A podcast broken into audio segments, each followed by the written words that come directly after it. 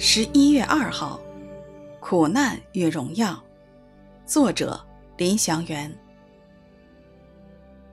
论到这救恩，那预先说你们要得恩典的众先知，早已详细地寻求考察，就是考察在他们心里基督的灵，预先证明基督受苦难，后来得荣耀，是指着什么时候，并怎样的时候。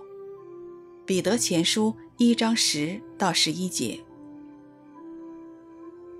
初期教会的信徒因信主耶稣遭遇极大的苦难，彼得就用旧约圣经坚固试炼中的基督徒。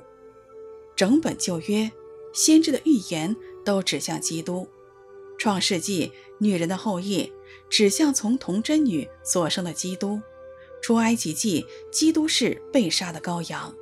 地位记基督是我们慈悲忠信的大祭司，民数记基督是引导我们的云柱火柱，生命记基督是神将要兴起的先知，好像摩西。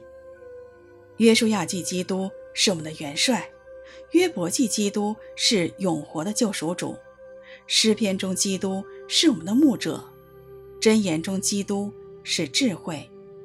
三十九卷旧约圣经就是用了三十九个角度讲论耶稣基督。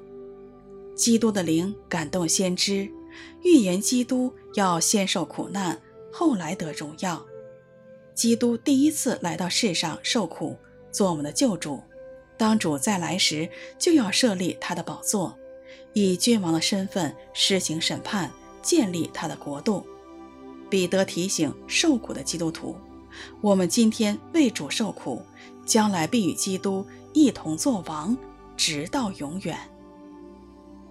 论到这救恩，那预先说你们要得恩典的众先知，早已详细地寻求考察，就是考察在他们心里基督的灵，预先证明基督受苦难，后来得荣耀，是指着什么时候，并怎样的时候。彼得前书一章十到十一节。